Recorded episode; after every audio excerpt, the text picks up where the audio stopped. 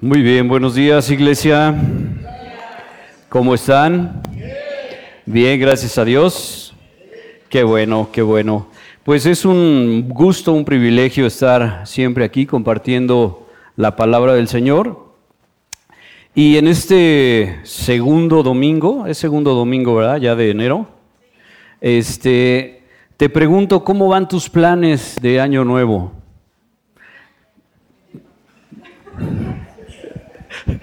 Para Sarita van bien. Pero fíjate que, este, bueno, podemos eh, reír un poco, podemos eh, ver las cosas, pero pues este año, como veíamos la semana pasada, eh, traerá cosas que nosotros no sabemos ni siquiera, es más, no estamos visualizando, no sabemos qué son. Y la semana pasada nuestro hermano Robert este, nos compartía acerca del Salmo 77, ¿no? Una eh, excelente predicación, eh, Dios lo usa. Y él decía que, bueno, dentro de estas partes que nosotros no conocemos qué es lo que viene, pues debemos de descansar en el Señor. Y esa va a ser la temática de hoy. Pero antes de, entrar en el tema, quiero decirte que en la semana nos enteramos que una eh, hermana en Cristo eh, que estaba con nosotros como eh, nos reuníamos hace un millón de años en el grupo de jóvenes, ¿no? Este, pues partió con el Señor esta semana. El miércoles este, en la iglesia hermana este, de Vida Nueva hicieron un memorial y bueno, ahí pudimos ver este, la vieja guardia de los jóvenes de hace tantos años, ¿no? Este, gracias a Dios, bueno, pues ella partió con el Señor, pero ¿qué planes tenía ella? Y no pasó ni una semana y esos planes pues ya no se dieron. Claro, ella está mejor ahorita con el Señor. Eh, en la semana nos enteramos también de el hermano Josué. Eh, Javo nos pedía ahí eh, oración en el chat. Este hermano Josué venía de Guadalajara en su coche, tuvo un accidente su hija de 11 años murió, él quedó muy mal, eh, volvió en sí, eh, lo estaban dializando y finalmente también partió con el Señor. ¿Dónde quedaron sus planes de él ¿no? y de la niña? Eh, antier, un exnovio de mi hermana, este, también falleció. Y en estos días estaba platicando con un amigo muy cercano y me decía que bueno, pues este estaba en trámite de divorcio y que este pues estaba pasándola muy mal, ¿no? Entonces, el mundo nos vende un evangelio o algunas iglesias nos venden un evangelio donde tú ven a Cristo y tus problemas se van a terminar. ¿Es ese el evangelio correcto? ¿Es ese el evangelio que nos enseña la Biblia? No. Entonces vamos a ver cuál es realmente el Evangelio, vamos a ver qué es lo que tú y yo tenemos que eh, tomar en cuenta para estar preparados para lo que este nuevo año pueda traer. Pero antes de eso vamos a orar. Padre, gracias te damos en esta mañana por tus bendiciones, tu amor, tu fidelidad. Gracias Señor porque tú nos permites a través de tu palabra entender más de tu personalidad a través de tu palabra conocerte mejor, pero también a través de tu palabra, Señor, nos permites fortalecernos a nosotros en ti.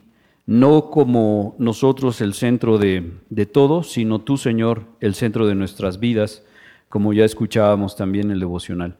Permite, Señor, que en esta mañana tu palabra llegue a nuestros corazones y que abunde, Señor, eh, en nuestras mentes y que podamos vivirla y que podamos, Señor, practicarla. En el nombre de Cristo oramos. Amén. Muy bien, entonces decíamos eh, que tus planes y los míos, pues pueden tener una fecha de caducidad, según tú o según yo, pero realmente los planes que tú y yo tengamos deben de estar basados siempre en el Señor. Y cuando nosotros vemos este tipo de circunstancias que, platicaba yo hace un momento, vemos entonces que no nos queda eh, mm, mayor situación mayor privilegio que confiar y descansar en nuestro Dios. Entonces la pregunta es, ¿tú realmente estás preparado, preparada para lo que Dios te traiga este año, sea bueno o sea malo? No me contestes. Yo creo que ninguno lo sabemos.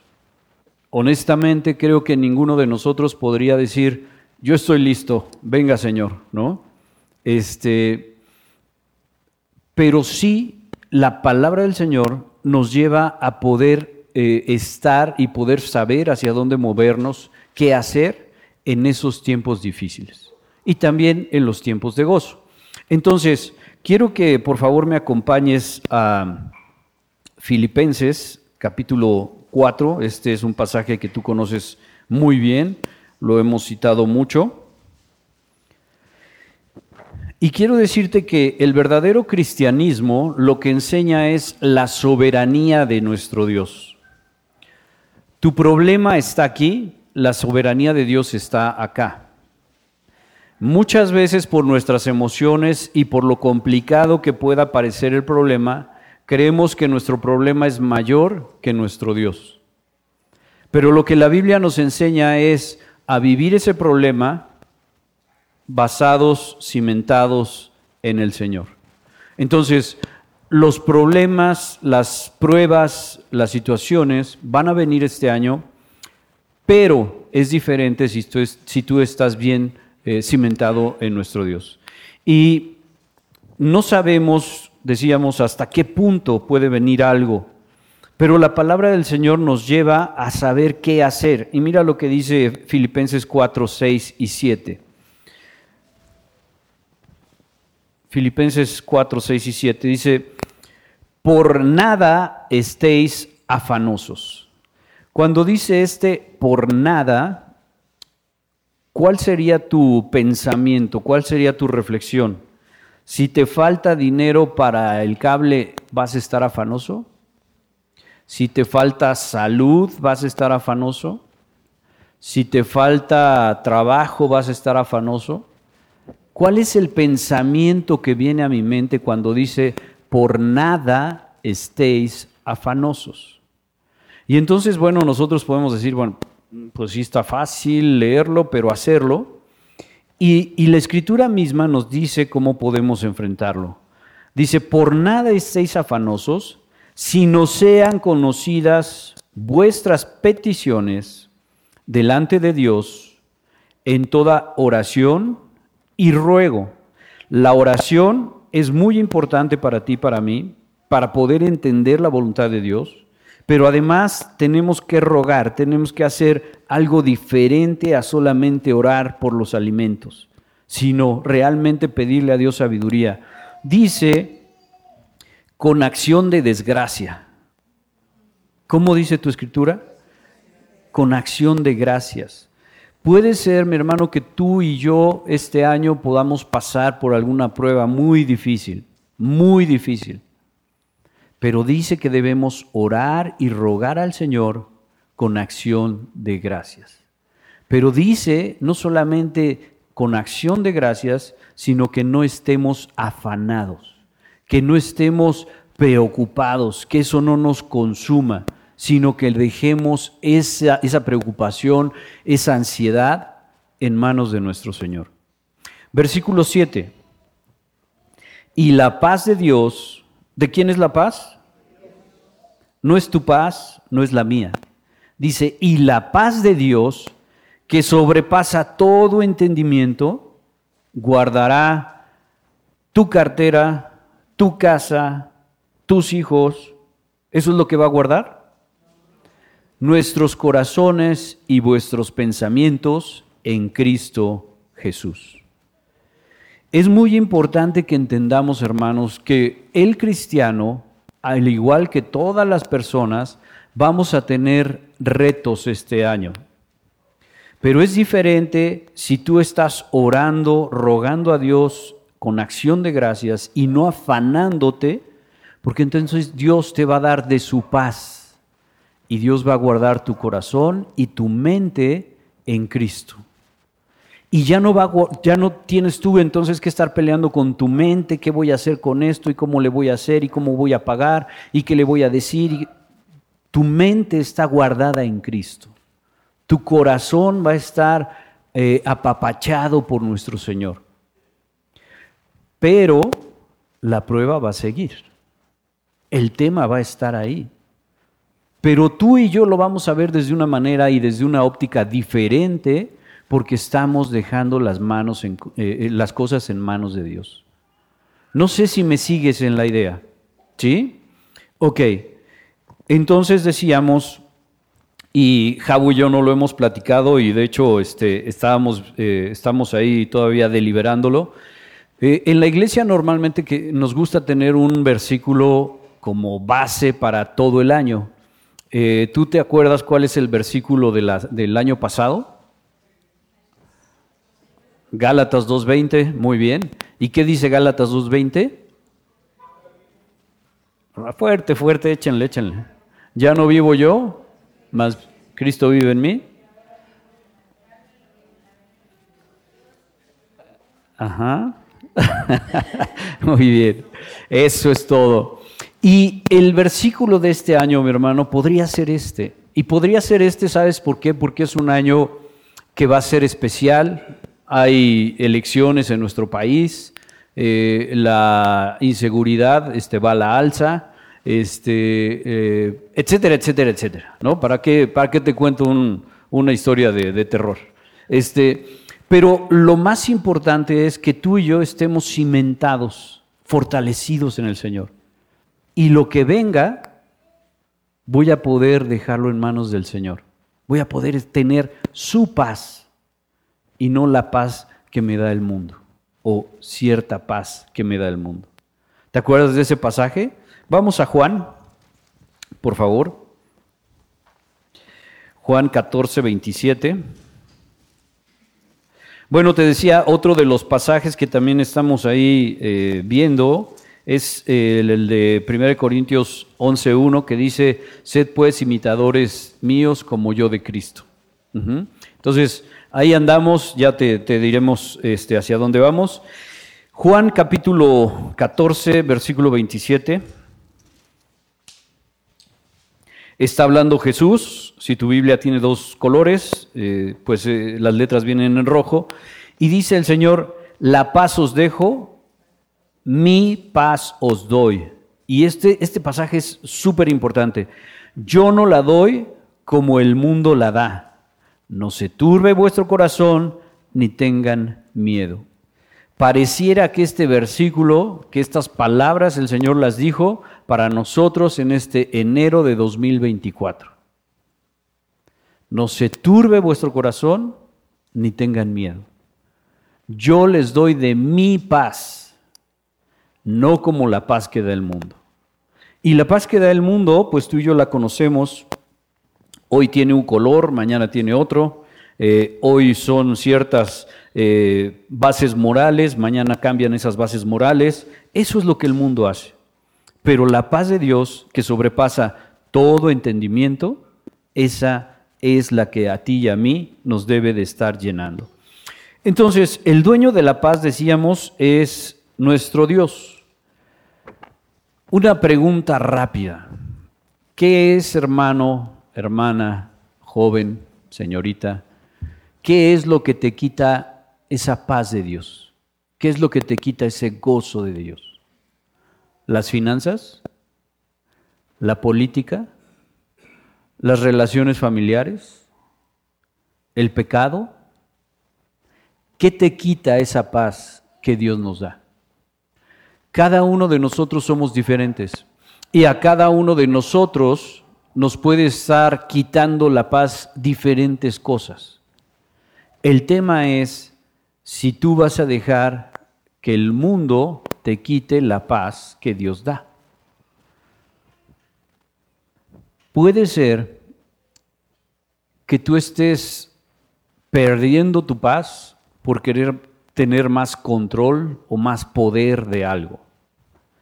Puede ser que tú estés perdiendo tu paz porque sientes que nadie te entiende y que, y que no te valoran como tú realmente vales. Puede ser que tú estés perdiendo tu paz por querer aparentar ser alguien que no eres, aparentar tener dinero que no tienes, aparentar, etcétera, etcétera. Y eso te quita la paz.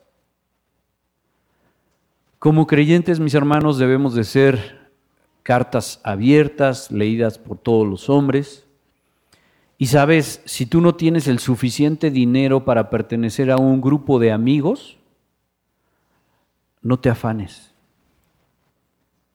Vendrá el grupo de amigos que tenga las mismas condiciones socioculturales y, financieras que tú tienes.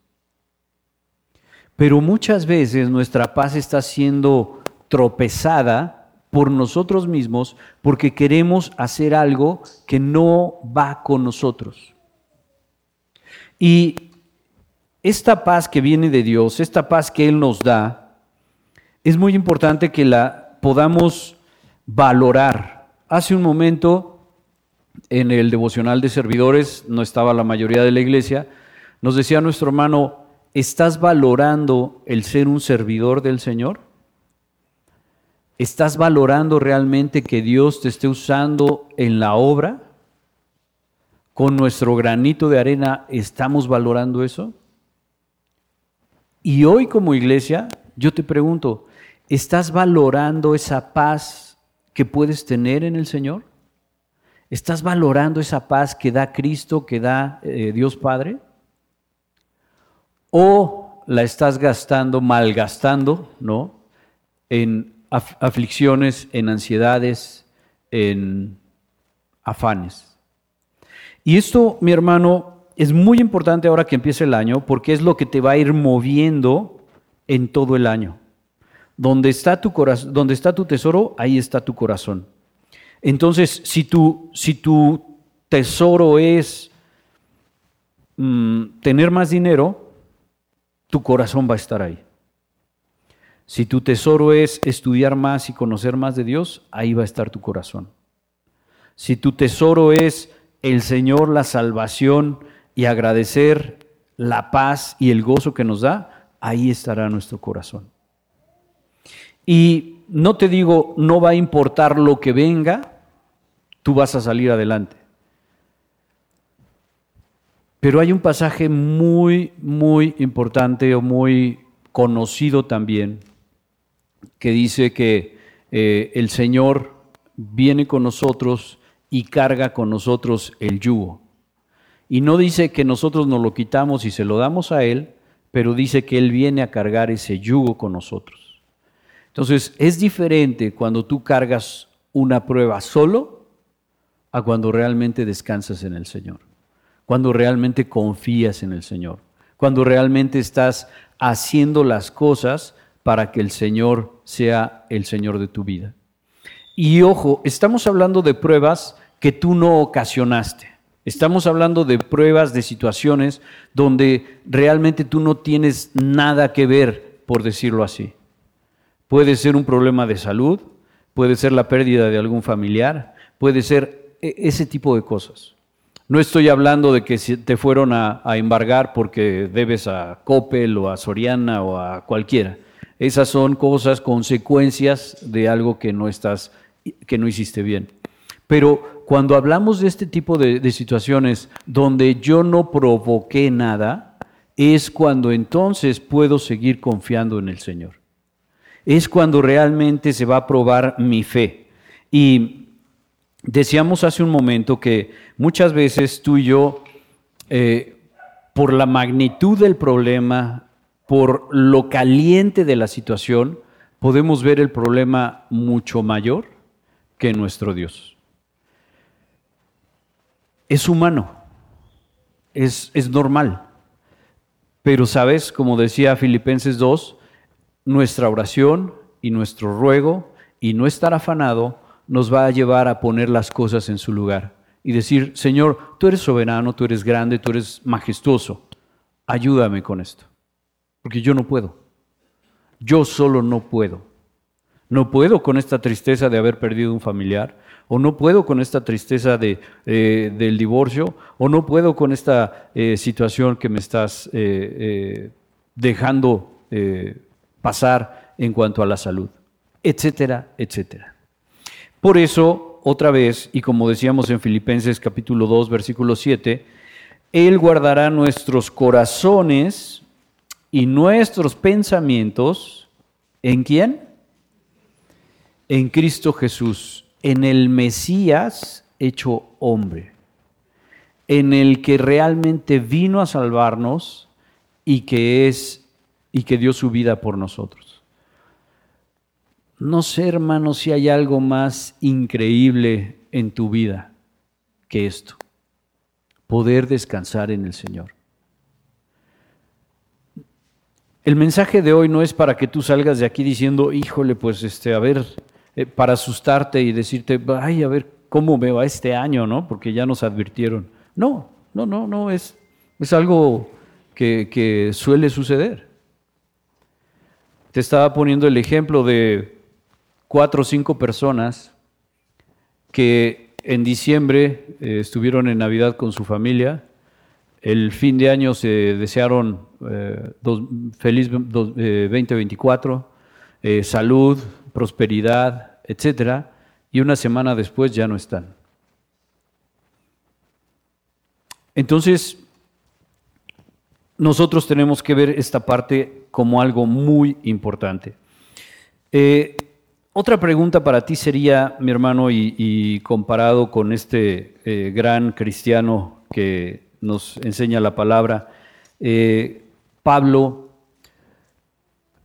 te pregunto, eh, ¿tú y yo hemos trabajado para la obra del Señor más que Pablo?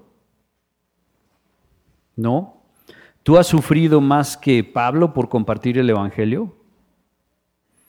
Eh, ¿Has naufragado? ¿Fuiste azotado? ¿Fuiste apedreado y dado por muerto? ¿No? ¿Todavía no? ¿Por qué estoy poniendo a Pablo como referencia y no a Cristo? Porque Pablo fue un hombre igual que tú y que yo, 100% humano. Cristo fue 100% humano, pero 100% Dios. Entonces, todavía ahí podemos como medio justificarnos, ¿no? Bueno, sí, fue humano, pero era Dios. Pablo era 100% humano, como tú y como yo. Y Pablo fue apedreado, fue náufrago, le mordió una serpiente súper venenosa, eh, fue este, eh, latigado, azotado. Y Pablo desde el fondo de su corazón y desde el fondo de su entendimiento, quería agradar al Señor. Mira, vamos a 2 Corintios capítulo 12. Tú conoces también este pasaje, pero es muy importante que lo podamos ver.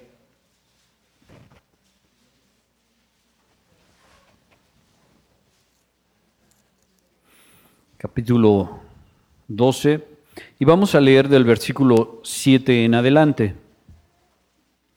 Ya estamos ahí, 2 Corintios 12, del 7 en adelante.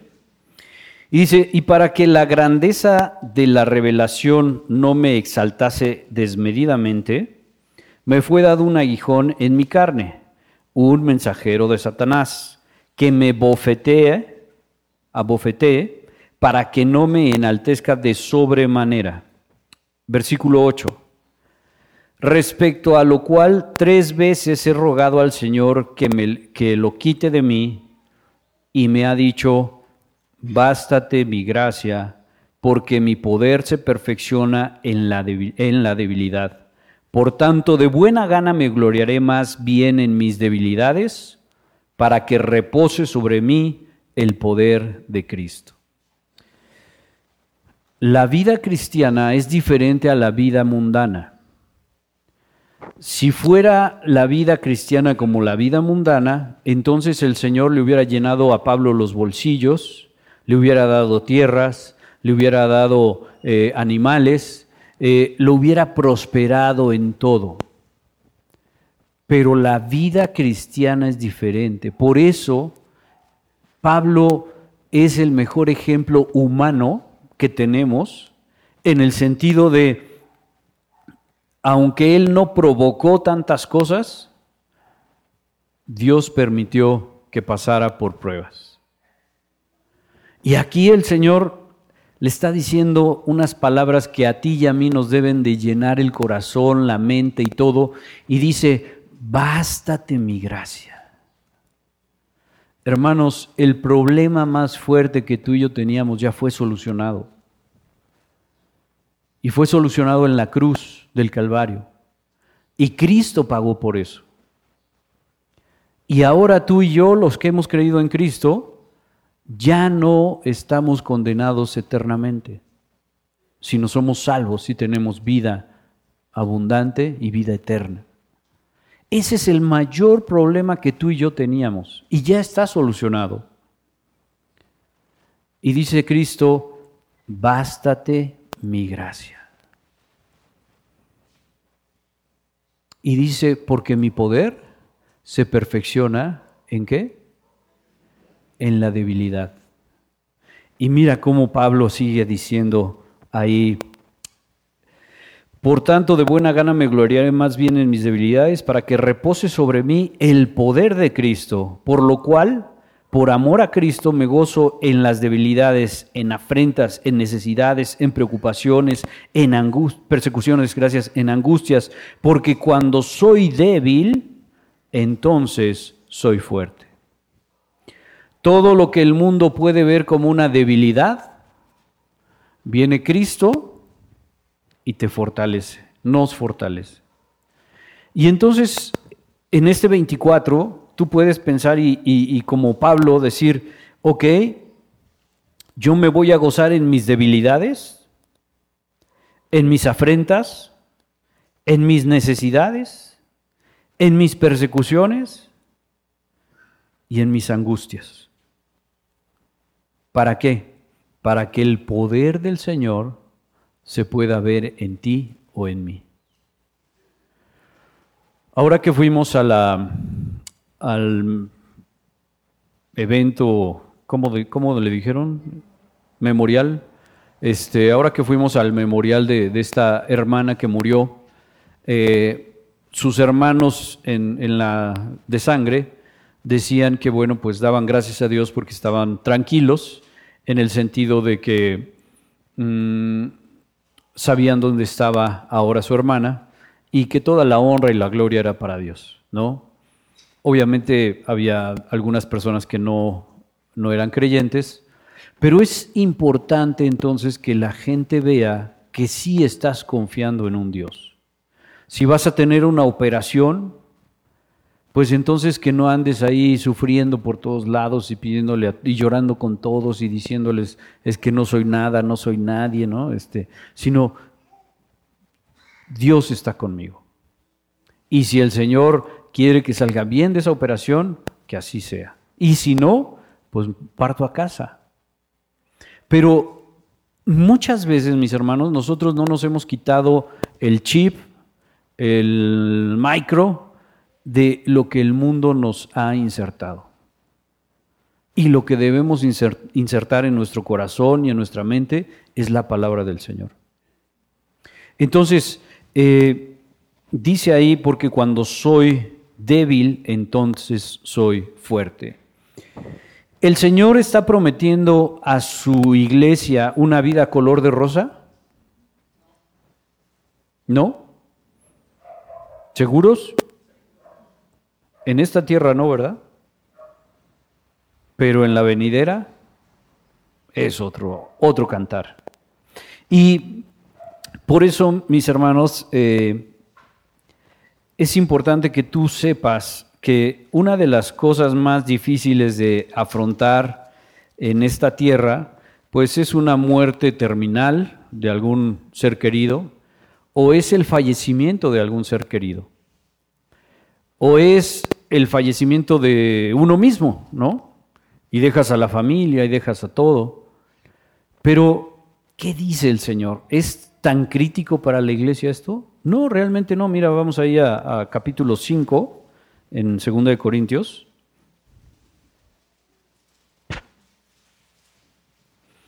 Y vamos a leer versículos 7, 8 y 9. ¿Ya estamos ahí? Segunda de Corintios 5, 7, 8 y 9. Dice, porque por fe andamos, no por vista, pero confiamos y más quisiéramos estar ausentes de cuerpo, del cuerpo y presentes al Señor. Por tanto, procuremos también, ausentes o presentes, serle, agradables. Esto quiere decir, mi hermano, cuando tú y yo ya no, esté, ya no tengamos vida, este cuerpo físico ya no tenga vida, ¿dónde dice la escritura que voy a estar? Ausente de cuerpo, presente con el Señor. Esta hermana se acostó el sábado en la noche y se despidió de su hermano y se despertó con el Señor. De esas muertes, eh, como le dicen, de la de los justos, ¿no? O algo así. Muerte de los, de los justos. Porque pues fue en su cama. La hermana tenía 58 años. Este, ninguno de nosotros sabemos, hermanos, qué es lo que viene. Lo que sí sabemos es que Dios está con nosotros. Lo que sí sabemos es que podemos descansar en Él. Lo que sí sabemos es que tenemos que llevarle a Él todas nuestras oraciones y que no debemos de estar afanados por cualquier cosa en este mundo que realmente entendamos que lo que el mundo dice, lo que el mundo quiere, para nosotros no es tan importante realmente. Y vamos a ver, para terminar, algunos pasajes, vamos a Salmos, vamos a ver algunos pasajes que nos pueden ayudar en estos tiempos de carga, en estos tiempos de prueba, en estos tiempos difíciles. Y vamos al Salmo 46 y vamos a leer los versículos 10 y 11. Salmo 46.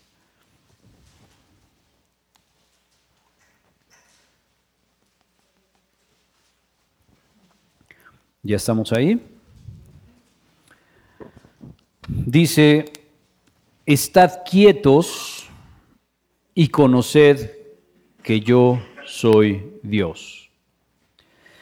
Hermano, este mensaje no es solamente para ti, principalmente es para mí. Porque este estad quietos, créeme que me cuesta trabajo. Cuando hay alguna situación, ¿qué es lo primero que empiezas a pensar? Ya decía nuestro hermano Robert la semana pasada, pues empezamos a, pensar ¿en quién, a quién conozco aquí, a quién conozco acá, quién me puede ayudar con esto, quién me puede ayudar con el otro. Y nos empezamos a inquietar y sabes, no damos tiempo para escuchar quién es el Señor. Y este pasaje dice, estad quietos y qué?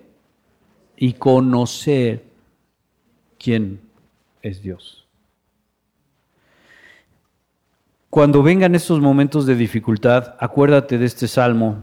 Dice entonces ahí eh, el 46.10, estad quietos y conoced que yo soy Dios Seré exaltado entre las naciones, enaltecido seré en la tierra.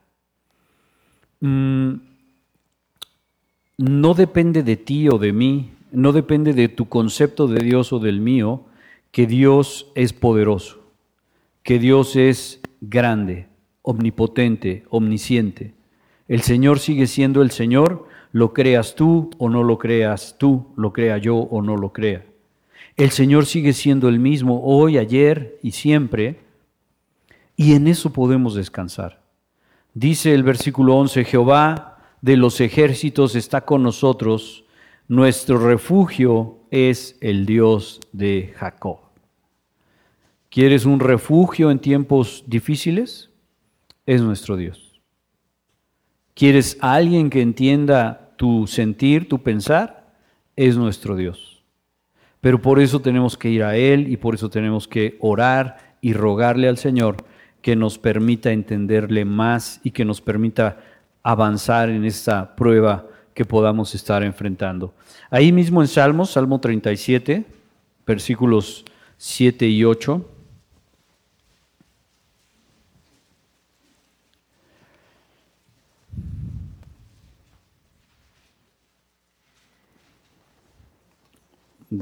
...37, 7 y 8 dice así...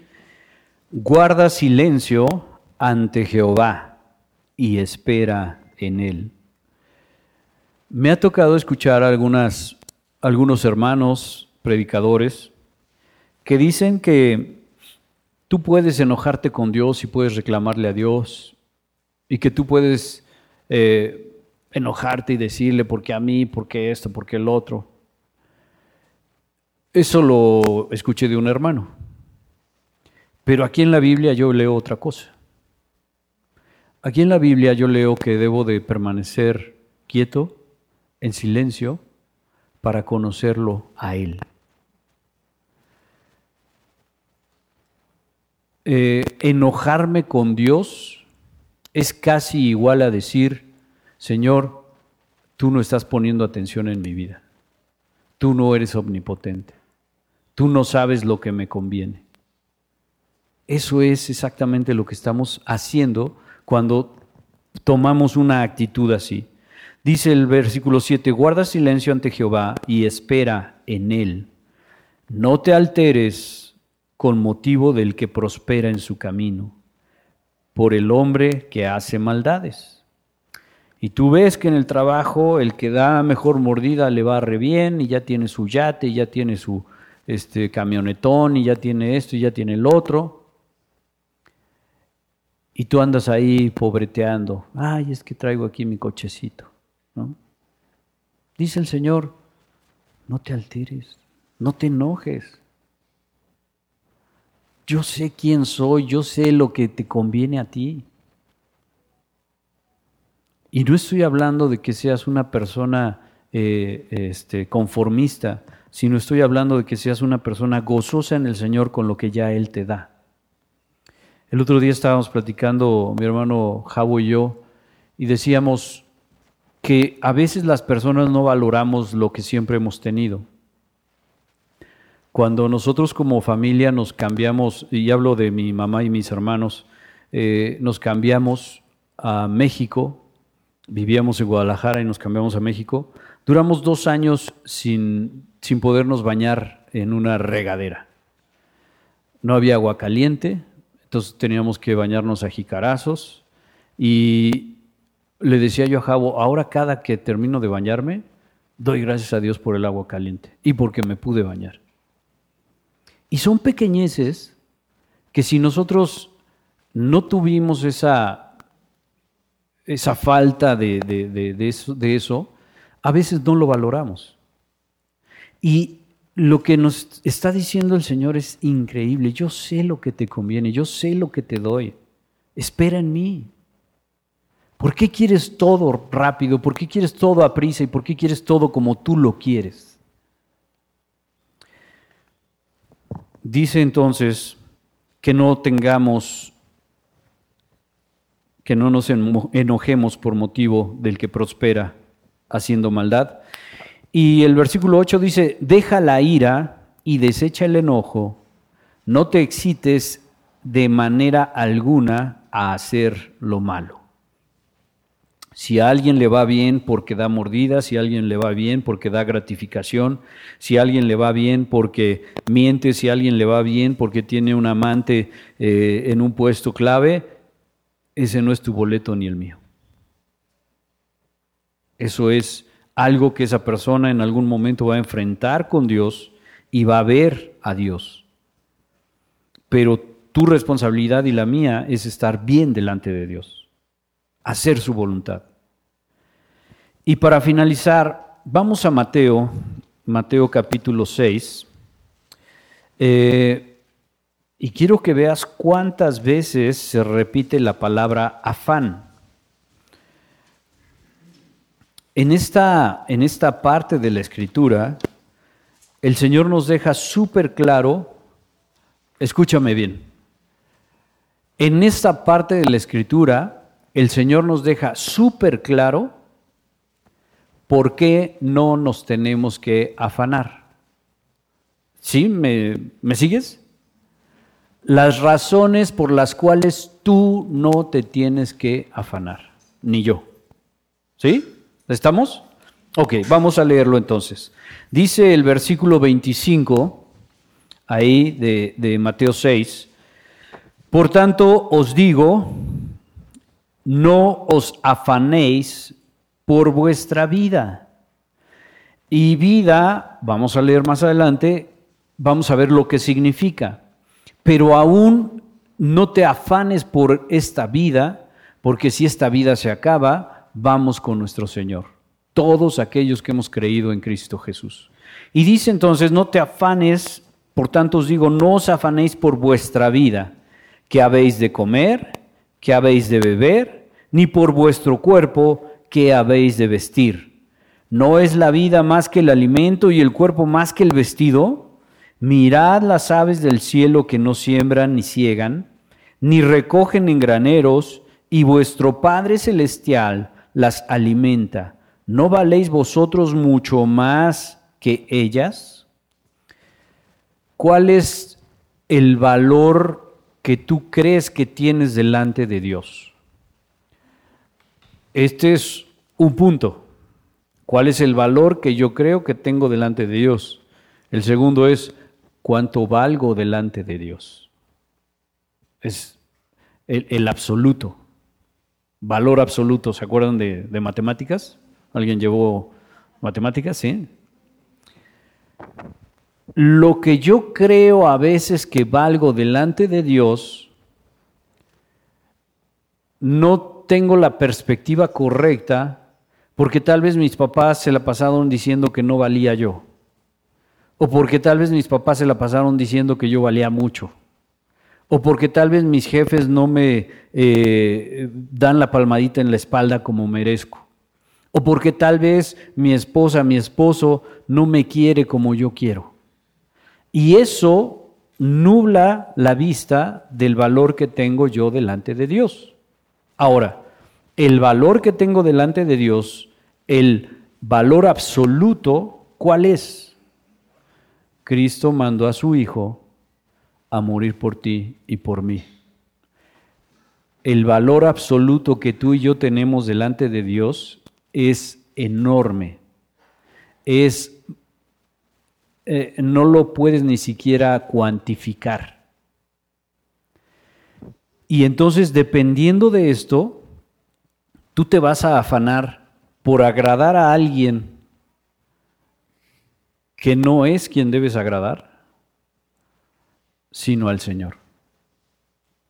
Y por eso vemos tantos problemas en las familias, en los trabajos, porque estamos tratando de impresionar o estamos tratando de ser alguien que no soy, cuando en realidad tengo que agradar a mi Dios Padre, a Cristo, por este valor absoluto que tengo delante de Él. ¿Sí? Entonces dice aquí, no os afanéis, el 25, el 27 dice, ¿y quién de vosotros podrá, por mucho que se afane, añadir a su estatura un codo? Y por el vestido, ¿por qué os afanáis? ¿Qué tal tu afán por las marcas de moda? ¿Qué tal tu afán por los tenis de marca? ¿Qué tal tu afán por las bolsas?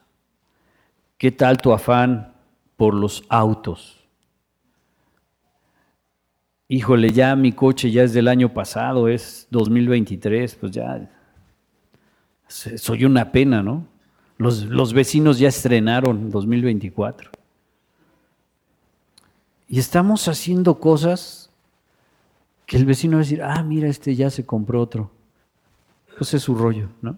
Y tú estás hasta acá con la mensualidad y pagando y haciendo. Y, como decimos en la mañana eres ingeniero y en las tardes taquero porque no te alcanza, ¿no? ¿quién de vosotros, dice, por el vestido, por qué os afanáis? Considerad los lirios del campo, como crecen, no trabajan ni hilan, pero os digo que ni aun Salomón con toda su gloria se vistió así como uno de ellos. Y si la hierba del campo que hoy es y mañana se echa en el horno, Dios la viste así, ¿no hará mucho más a vosotros? Y aquí dices, ouch, hombres de poca fe. Versículo 31. No os afanéis, pues diciendo, ¿qué comeremos? ¿Qué beberemos? ¿Qué vestiremos? Porque los gentiles buscan estas cosas. ¿Quiénes son los gentiles? ¿Quiénes?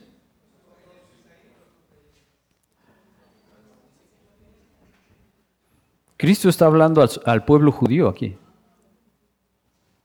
todavía no había iglesia. Entonces, gentil es todo aquel que no es judío. ¿Tú eres judío? Yo tampoco soy gentil. Y Cristo sabe y está enseñando este principio que sabía perfectamente que el hombre gentil no tiene a Dios como sus prioridades en su vida. Si de por sí el pueblo judío tenía más de 600 mandamientos y tenían que cumplirlos y tenían a Dios siempre en mente, un gentil para nada. Y entonces dice aquí que no, no, no, se afanen como los gentiles. Bueno, tú y yo somos gentiles, pero ahora somos perdonados. Pero ahora somos iglesia, pero ahora somos el cuerpo de Cristo. Entonces, este principio aplica para nosotros en el sentido de no afanarnos, en el sentido de que Dios va a cuidar de nosotros, en el sentido de que nosotros tenemos que hacer y confiar en el Señor. Dice entonces el 32, porque los gentiles buscan todas estas cosas, pero vuestro Padre Celestial sabe que tenéis necesidad de todas estas cosas. Mas buscad primeramente el reino de Dios y su justicia, y todas estas cosas os serán añadidas. ¿Y cuáles son esas cosas? Comida, bebida y vestido. Y el 34 es súper, súper eh, importante. Dice, así que, por si no te quedó claro, ahí te va de nuevo. No os afanéis por el día de mañana porque el día de mañana traerá su propio afán. Basta a cada día su propio mal. Hermanos, en este 24 que está empezando, yo te diría, no nos afanemos por lo que viene. Así como platicamos de estas cuatro o cinco personas que sus planes cambiaron totalmente en menos de 15 eh, días, Así podrían cambiar para ti o para mí, o podrían no cambiar. Pero el tema es, bástale a cada día su propio mal. Y la idea de este mensaje, mi hermano, es que tú puedas realmente tener esta paz, que puedas conservar esta paz que es de Dios en ti, que puedas conservar en tu cabeza eh, lo que Cristo ha hecho por ti y por mí y que con eso podamos salir a caminar al trabajo, a la escuela, este, a, donde estemos. Y que no seas un ente que va llevando ahí este, eh, lamentaciones, ¿no? A veces mucha gente dice, ¿eso es ser cristiano? Yo no quiero ser cristiano. Este sufre más que la Magdalena, ¿no? Que la llorona. yo no quiero ser. ¿Dónde está su fe? ¿En qué está puesta su fe? Dios no cambia, hermanos, y es una bendición para nosotros. Mira lo que dice el Salmo 37, 25. Tú y yo ya fuimos qué? Justificados por medio de Cristo, ¿verdad? ¿Sí, sí, sí sabes eso? Ok, Salmo 37, 25 dice así. Joven fui y he envejecido, y no he visto justo desamparado, ni su descendencia que mendigue pan. Mi hermano, hay tres cosas en las cuales este 24 te pueden estar moviendo el tapete, como se dice eh, coloquialmente. La salud, la muerte o las finanzas. Y para cada una de estas ya vimos varios versículos. Entonces, ¿podemos y debemos descansar en el Señor? Sí. ¿A quién debemos acudir cuando una de estas situaciones se presenten? A Dios. Vamos a orar. Señor, gracias te damos en esta mañana porque tu palabra es viva y eficaz. Y Señor, pues gracias porque sabemos que podemos confiar en ti. Permítenos, Señor, no ser como el mundo y no movernos por vista, sino por fe. Sabemos, Señor, que tú sabes qué es lo mejor para cada uno de nosotros, qué es lo que nos conviene, qué es lo que no nos conviene. Y en eso, Señor, confiamos y en eso queremos estar gozosos y dándote gracias a ti. Claro, Señor, que pues si es tu voluntad, pedimos que no pasemos por grandes pruebas, pero solamente tú, Señor, sabes qué es lo que quieres hacer con nuestras vidas y hasta dónde nos quieres llevar. Te pedimos, Padre, por los familiares de estas personas que hemos comentado, que pues algunos han partido contigo, pero otros no sabemos si realmente fueron creyentes o no. Te pedimos por las personas que están eh, teniendo problemas de falta de trabajo, de divorcios, etcétera, Señor, que podamos eh, confiar en ti, que podamos descansar en ti y que podamos siempre acudir a ti primero antes que a nadie. Gracias te damos por tu palabra, Señor. Gracias por tu iglesia local. Bendícenos y ayúdanos, Señor, en este año a crecer más y más espiritualmente hablando, para conocerte más, conocer más de tu Hijo Jesucristo y así, Señor, poder ser luz en este mundo de tinieblas. Te damos las gracias en el nombre de Cristo. Amén. Gracias.